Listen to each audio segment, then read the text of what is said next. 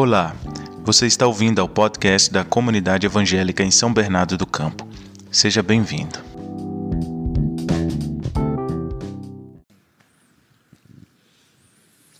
Amém, irmãos, graça e paz. O sol já está saindo aí, já está esquentando um pouquinho. É uma benção estarmos aqui, né, irmãos? Eu acho que o que já foi lido nessa manhã e todas as canções que nós cantamos nos ajuda a trazer à nossa memória o que significa esse dia, o que é para nós esse dia. Como igreja de Jesus Cristo, individualmente, o que significa para nós é, esse dia onde tudo se resume nele. Tudo se resume nesse dia a criação, a rebelião dos anjos no céu, a queda do homem, as leis de Deus enviadas através dos dez mandamentos, o povo de Deus, a formação do povo de Deus através de Abraão, tudo se resume nesse dia. Sem esse dia, nós não estaríamos aqui eu fico fazendo esse exercício. O que, não, o que seria de mim sem esse dia? Onde eu estaria se esse dia não fosse revelado a mim? Como estaria eu? Mas pela misericórdia de Deus e, e por Sua graça, a minha miserável existência foi incluída nesse dia e tive a bênção de saber o que significa esse dia. Tudo se resume. Todos os teus dias se resumem nesse dia. As tuas alegrias, as tuas vitórias, as tuas tristezas, as tuas dores. Tudo, tudo, tudo, tudo se resume nesse dia. Então, para nós é maravilhoso. Nós não podemos deixar de fazer o que nós estamos fazendo aqui, que é celebrar. Celebrar o cordeiro que vive. O cordeiro que esteve morto, mas vive. E eu queria convidar você a abrir no livro de Apocalipse, capítulo 5. Nós vamos ler todo o capítulo. Apocalipse, capítulo 5. Bem facinho de achar Apocalipse, irmão. Depois de Gênesis, para os que estão aí em dúvida,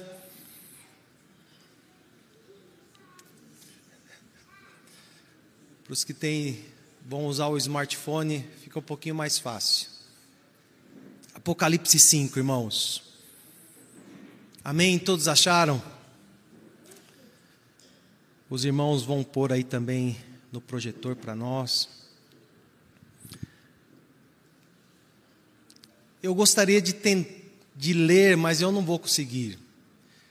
E tentar vivenciar o que está acontecendo nesse momento aqui.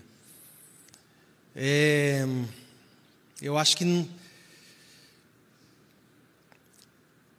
não dá, né?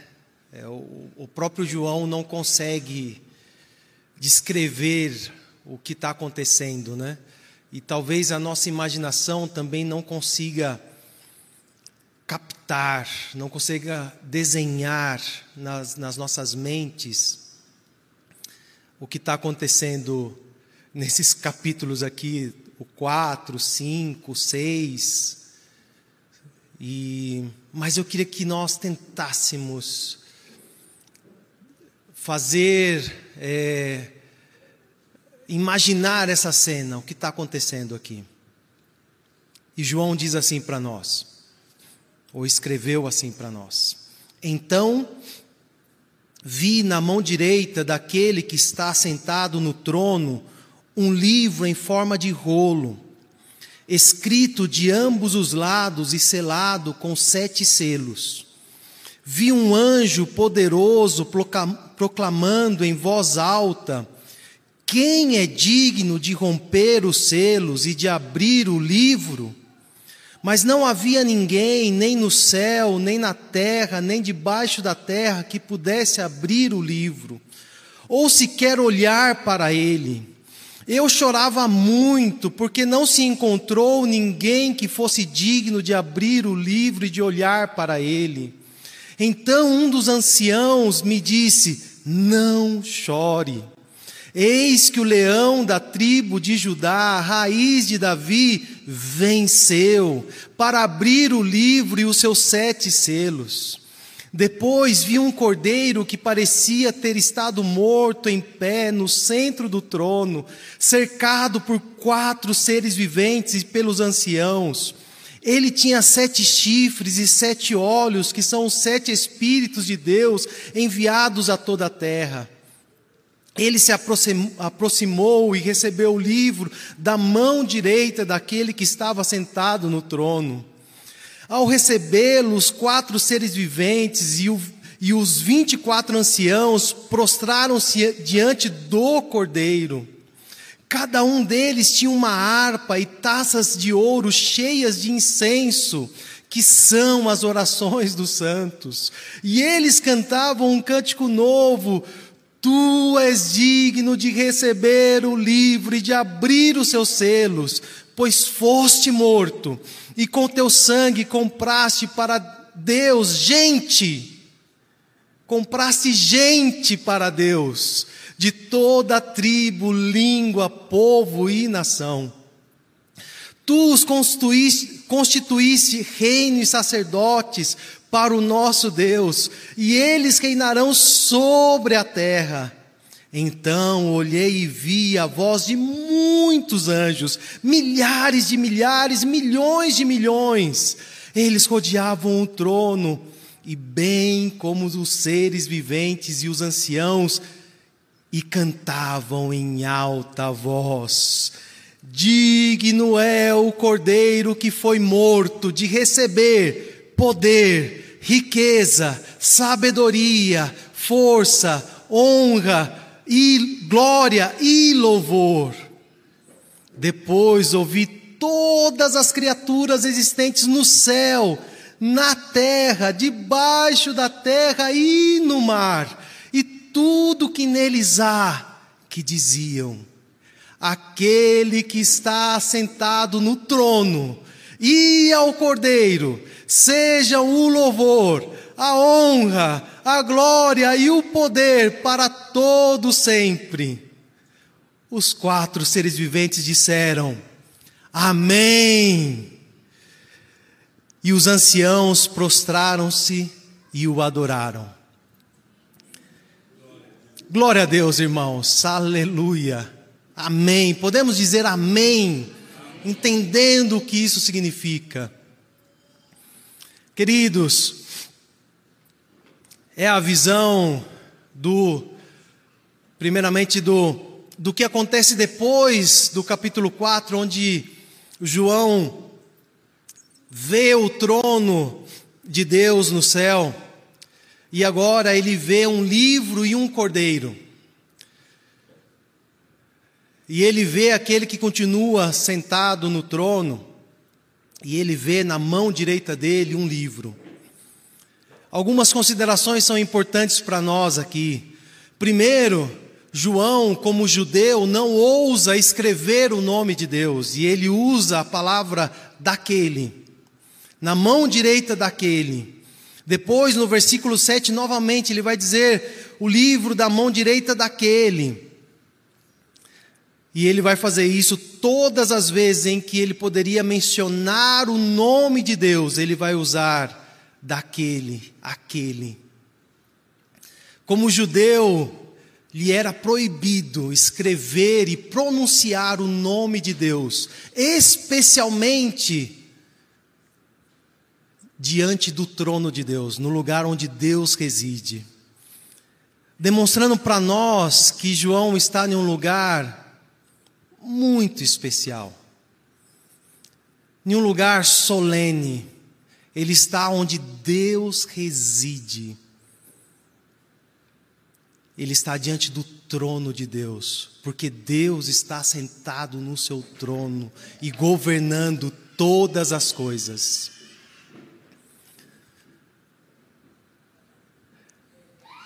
E então há um livro aí na, nas mãos daquele que está sentado no trono.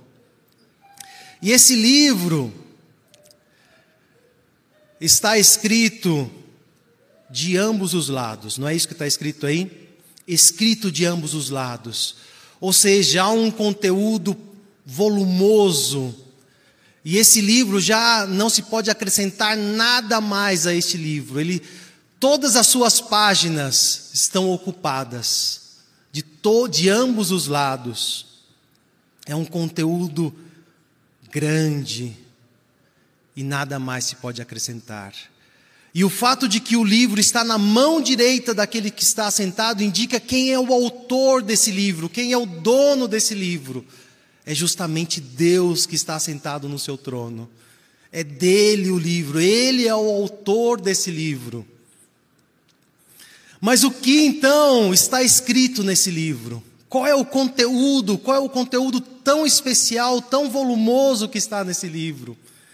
Ainda não se sabe, porque esse livro está selado com sete selos. Nós temos que lembrar que o número sete, na, na religião hebraica, é o número da perfeição, mostrando que esse livro está completamente selado. Não se pode abrir esse livro, mostrando que esse livro ele havia sido, como era feito na, na antiguidade, selado diante de sete testemunhas. Porque na antiguidade, quando eles iam selar um testamento, eles chamavam sete testemunhas para selar o testamento. Esse livro contém os propósitos de Deus. Esse livro contém os mistérios de Deus que hão de ser revelados para a humanidade. Esse livro contém os planos de Deus, o seu propósito. O seu propósito para o mundo inteiro, em todas as eras, épocas. E esse livro contém o plano da salvação de Deus. Esse livro revela para o homem o que Deus estabeleceu para o homem, o estabelecimento do reino de Deus na terra. Mas então, tal conteúdo tão importante para nós não pode ser revelado, porque um anjo aparece e grita: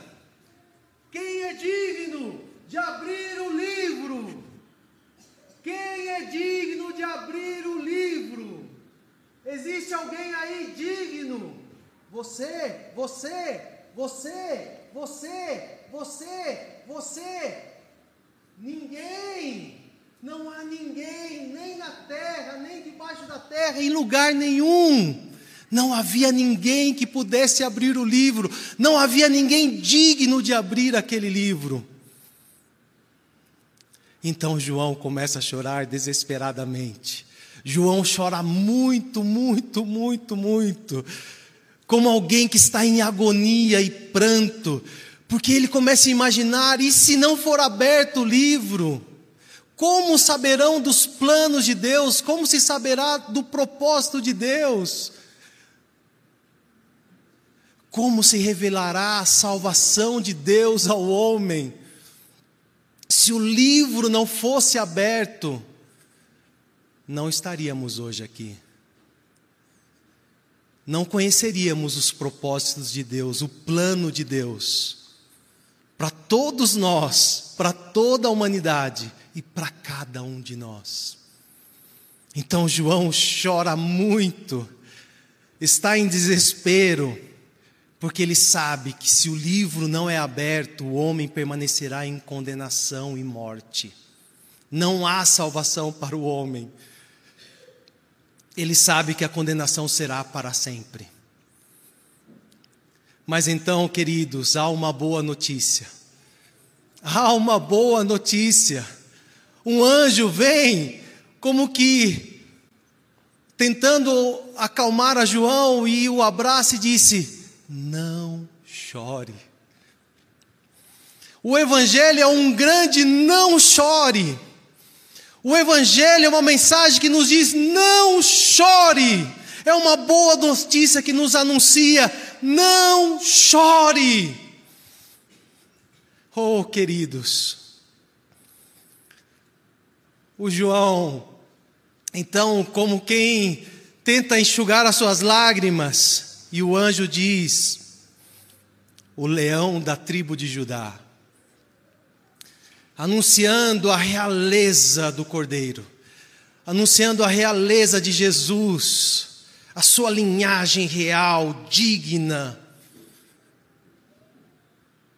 O leão da tribo de Judá, da raiz de Davi, venceu. As boas notícias não param. Há mais uma boa notícia: venceu. O Evangelho é um venceu definitivo. Não é um apenas venceu e amanhã não sei, mas é um venceu definitivo, para sempre, conclusivo. Então,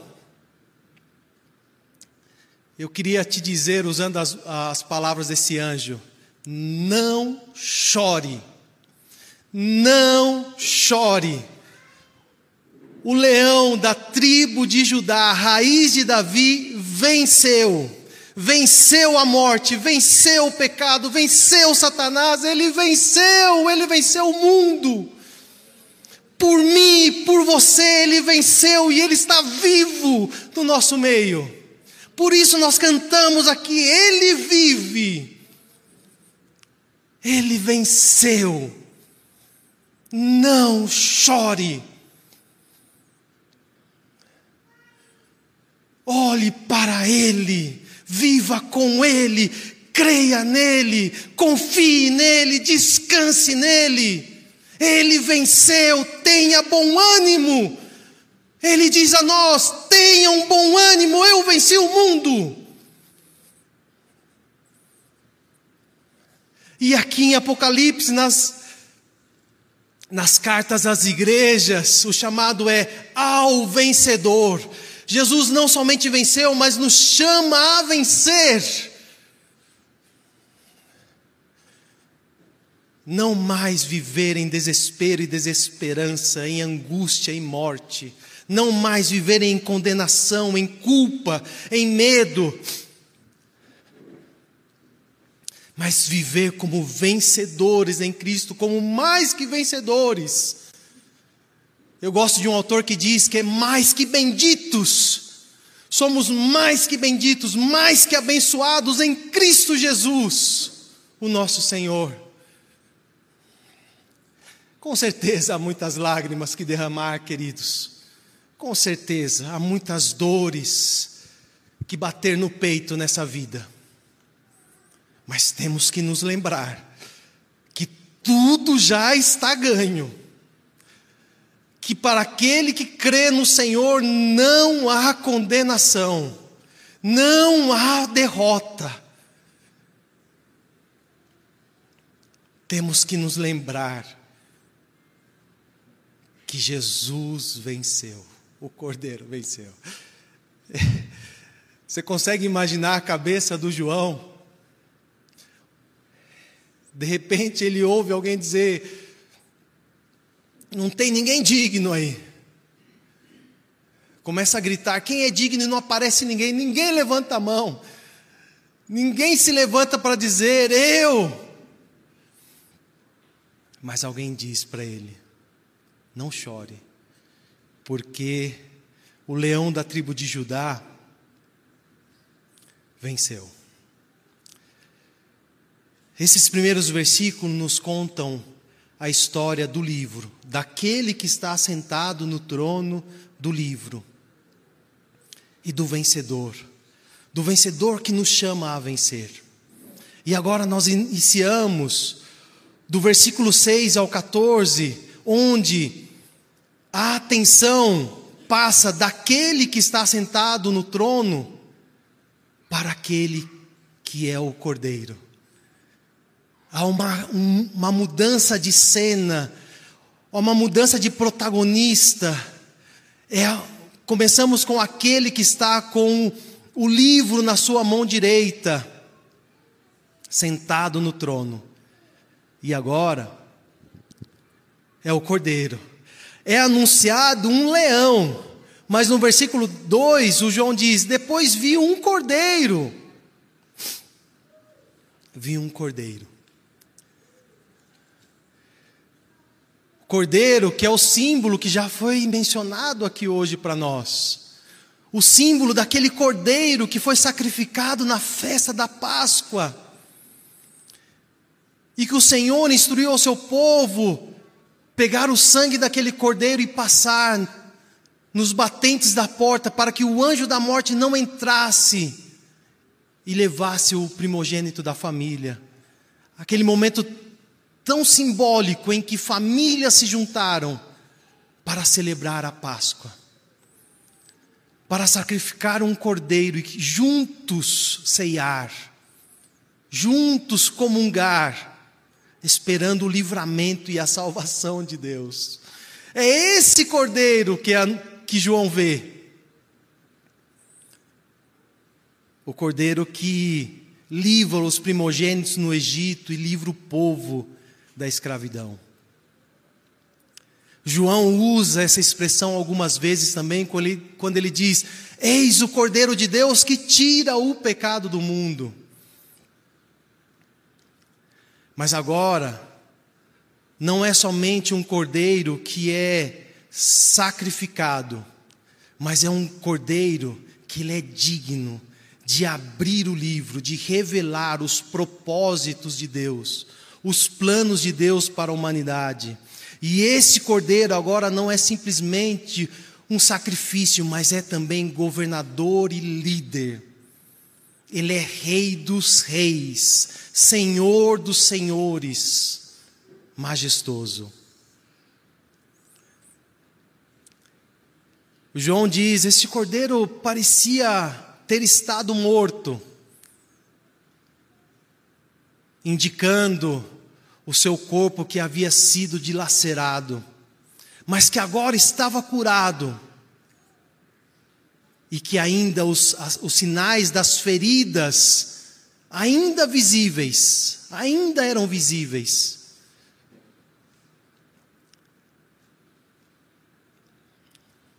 E esse cordeiro, ele tem alguns símbolos importantes para nós aqui. Porque diz que esse cordeiro que parecia ter estado morto primeiro, estava em pé. Aonde eles estão, queridos? Aonde eles estão aqui? Qual é o lugar que eles estão? Lembram ou não? Que lugar que eles estão aqui? Quem pode dizer aí para mim? Em frente ao trono, dona Jandira. Alguém que tomou café da manhã. Amém. Eu tomei também. Estão diante do trono. Queridos, o cordeiro está de pé diante do trono. Porque ele é digno. Porque ele pode estar de pé diante do trono. Porque ele não é mais simplesmente aquele cordeiro que foi imolado mas agora ele é glorificado e exaltado. E esse cordeiro, que está de pé no centro do trono, cercado por quatro seres viventes e pelos anciãos, ele tem sete chifres, ou tinha sete chifres, sete olhos, que são os sete espíritos de Deus enviado a toda a terra. Lembremos que o número sete é o número da perfeição, o número da plenitude. Os chifres simbolizam força e poder. Esse cordeiro tem toda a força e todo o poder. Vemos sete olhos e esse cordeiro tem uma visão completa e perfeita. Esse cordeiro, ele tem total discernimento, total conhecimento, total compreensão de tudo e de todos. A sua visão é perfeita e completa. Nada escapa aos seus olhos. nem um fio de cabelo que cai da tua cabeça, nem uma folha que cai de uma árvore. Esse cordeiro sabe todas as coisas, ele vê todas as coisas, ele discerne todas as coisas. E João diz que isso são os sete Espíritos de Deus. Não precisamos pensar que há sete Espíritos, mas temos que pensar no número sete como algo demonstrando a plenitude e perfeição, que é justamente a plenitude da presença do Espírito de Deus, a perfeição da presença do Espírito Santo, do Espírito Santo que Jesus mesmo enviou do Espírito Santo que foi derramado no Pentecostes. Do Espírito Santo que nos consola e que intercede por nós com gemidos inexprimíveis. Do Espírito Santo que nos faz lembrar toda a verdade. Do Espírito Santo que nos convence do pecado, do juízo e da justiça. Pelo qual o amor de Deus foi derramado em nós. E o texto continua dizendo que há alguns seres viventes aí. Quantos seres viventes aparecem aí? Quatro, quatro seres viventes. Esses seres viventes se referem a, aos anjos, ao mundo angelical. E justamente esses quatro estão representando o mundo angelical diante do trono de Deus na visão de João. E quantos, quantos anciãos aparecem? 24. Os anciãos representam a humanidade, representam a nós. Então, tudo está aí. O mundo angelical está sendo representado e toda a humanidade está sendo representada. E eles celebram celebram e adoram ao Cordeiro, porque ele é digno de abrir o livro. Abrir o livro para a realização do, dos planos e propósitos de Deus. Eles celebram a salvação do povo de Deus. E eles fazem isso com harpas, com taças de ouro, cheias de incenso, que são as orações dos santos. Eu acho, queridos, eu acho, pode falar eu acho nessas horas, que o que o texto está dizendo aqui para nós é que Deus não somente ouve as orações, mas Ele as guarda.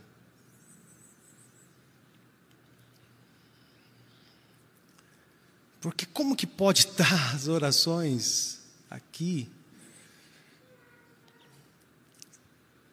Então, se há alguém que tem uma mínima dúvida sobre oração, eu acho que esse texto nos ajuda a pôr os pés no chão e entender que nenhuma só palavra que nós dizemos a Deus em nome de Jesus Cristo, seja no momento de muita alegria, seja no momento de muita dor, é lançada ao ar.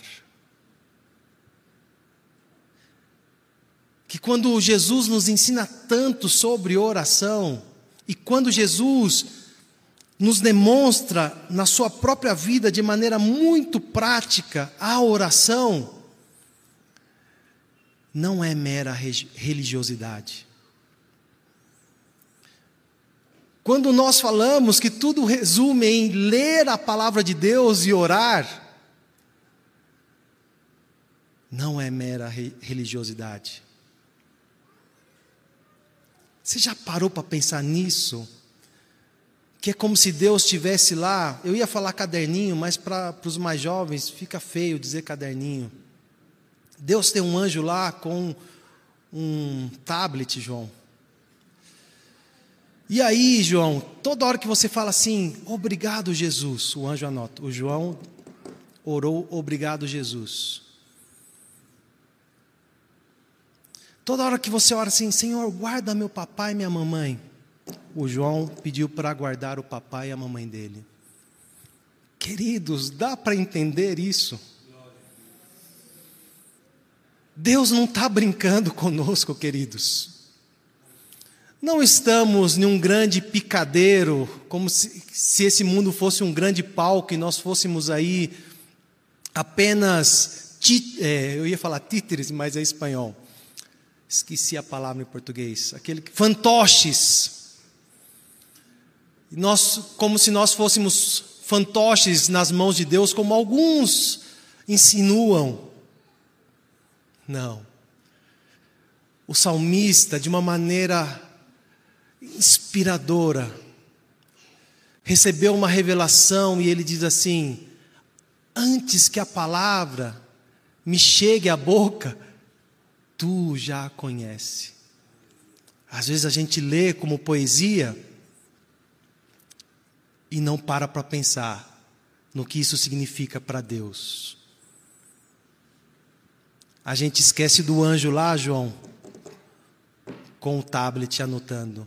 Puxa vida, vou anotar a oração do Hugo, vou anotar a oração da Andréia, vou anotar a oração da Milena, vou anotar a oração de cada um aqui.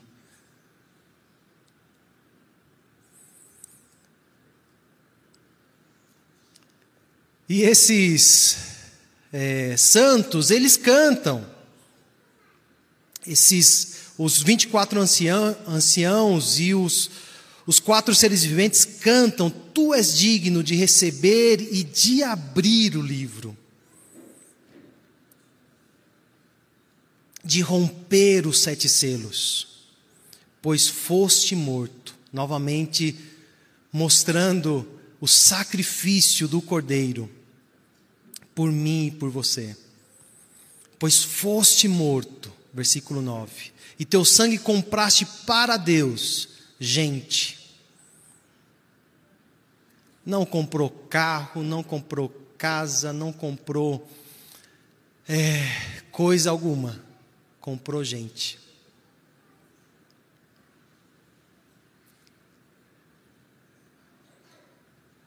Como é difícil dar importância para a gente, né? Não para a gente, mas para as pessoas. Como é difícil valorizar gente, não é? Como é fácil valorizar coisas. Deus valoriza a gente. E ele vai dizer tribo, que é a expressão mais próxima, alguém que é da mesma tribo, é da mesma família, às vezes até mesmo do mesmo sangue. Uma tribo é uma, uma família, uma comunidade pequena, né? Então muitas vezes entre si se casam. E ele vai dizer, não só tribo, mas língua aqueles que falam idiomas diferentes, ou aquele que tem a sua própria maneira de falar, a sua linguagem, povo, de uma forma mais geral, e nação, pensando em questões políticas. Mas na verdade ele quer dizer todos, simplesmente todos.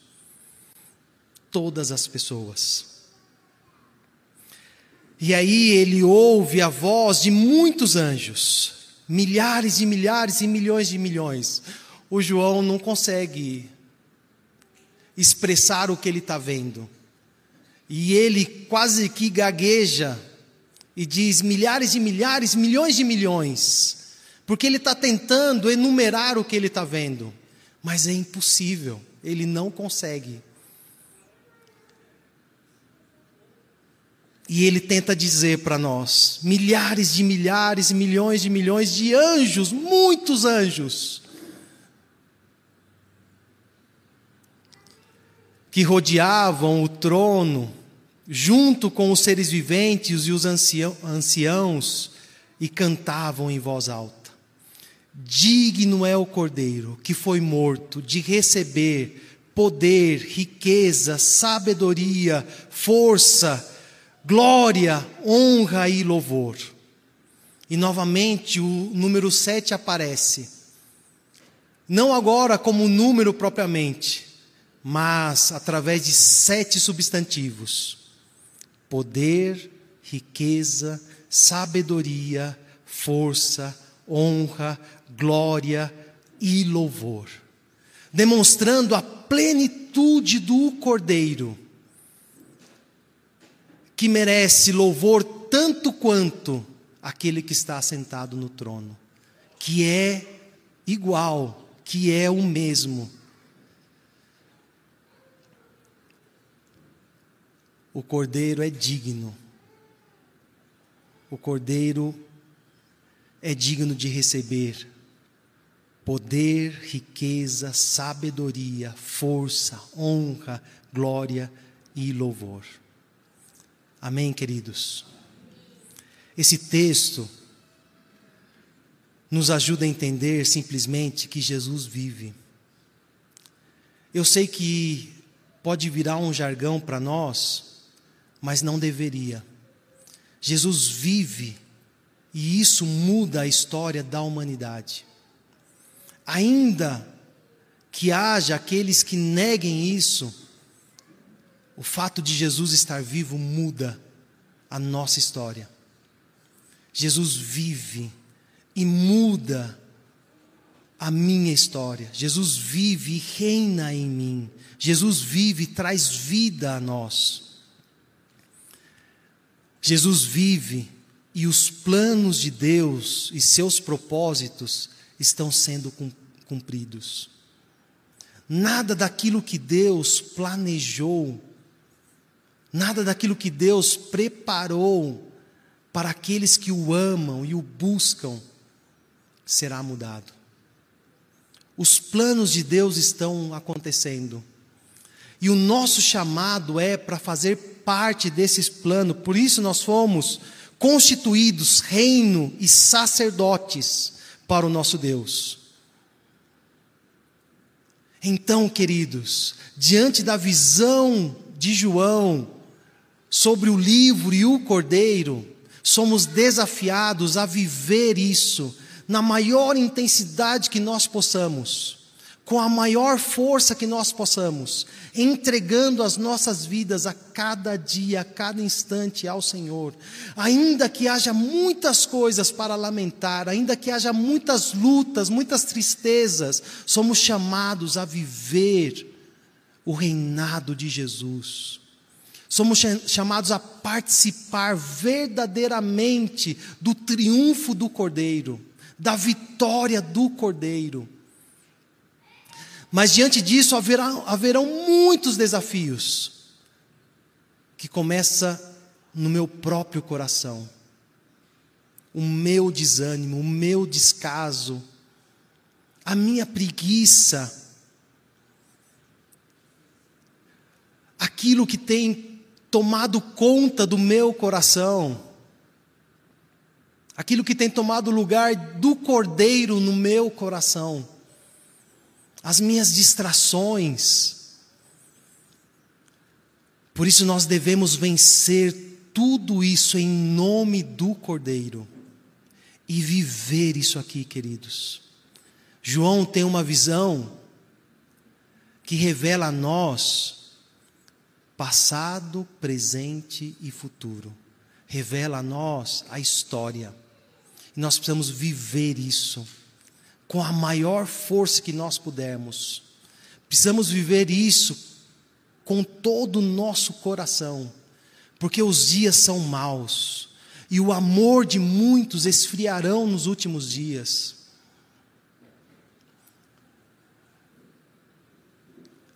Então cabe a nós nos ajoelharmos, nos prostrarmos diante desse Cordeiro e clamar a Sua misericórdia sobre nós.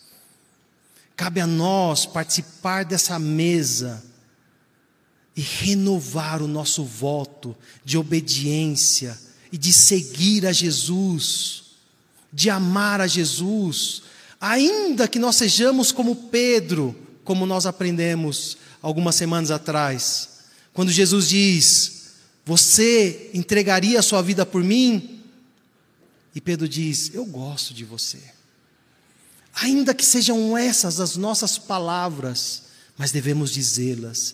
Devemos usar essa mesa que nos simboliza a morte e a ressurreição de Jesus para renovar o nosso voto diante dele. Dizer, Senhor, eu quero te seguir. Verdadeiramente eu quero te seguir. Não importa a tua idade, não importa o teu cansaço, não importa o que você já fez na obra do Senhor. Não importa, renove. Seja como você estiver, se você estiver muito desanimado ou se você estiver muito empolgado em seguir ao Senhor, renove. Coloque diante do Senhor, Senhor, renova, Senhor, as minhas forças, porque eu quero viver aquilo que o Senhor está fazendo na história. Eu não quero passar a minha vida cristã simplesmente conectado a alguma rede Wi-Fi. Mas eu quero passar a minha vida cristã conectado ao Pai, linkado ao Filho e navegando no Espírito Santo de Deus. Quero passar a minha vida cristã celebrando e exaltando o Cordeiro. Renove isso, não deixe, não deixe para amanhã, não deixe para depois, renove, coloque diante de Deus, assim como Pedro teve coragem de fazer. Senhor, eu gosto de você, eu gosto, mas não tenho força para entregar minha vida, mas eu gosto de você. Mas o Senhor sabe todas as coisas, o Senhor sabe todas as coisas. E por último, queridos, eu queria convidar você a ficar de pé. E eu queria convidar você a que nós repetíssemos juntos. Pega aí a sua Bíblia, ou talvez se o João, eu ia falar João, mas é o Zan. O João Zan e o Zan. O versículo 9, o versículo 10 e o versículo 13. 9, 10, 12 e 13.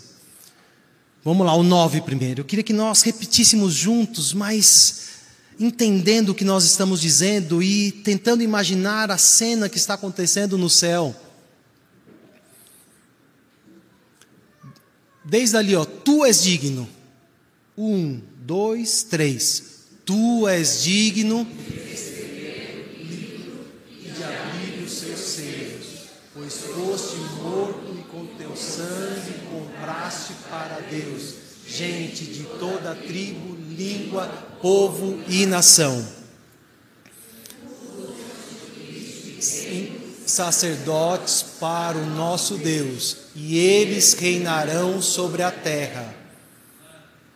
E cantavam em alta voz: Digno é o Cordeiro que foi morto de receber de riqueza, sabedoria, força, honra, glória e louvor. Depois todas as criaturas do céu, na terra, debaixo da terra e no mar, e tudo que neles há de se existir, aquele que está sentado no trono e ao Cordeiro, sejam o louvor, a honra, a glória e o poder para todos sempre. Amém. Irmãos. Glória a Deus. Aleluia. Glória a Jesus. Aleluia. Glória a Deus.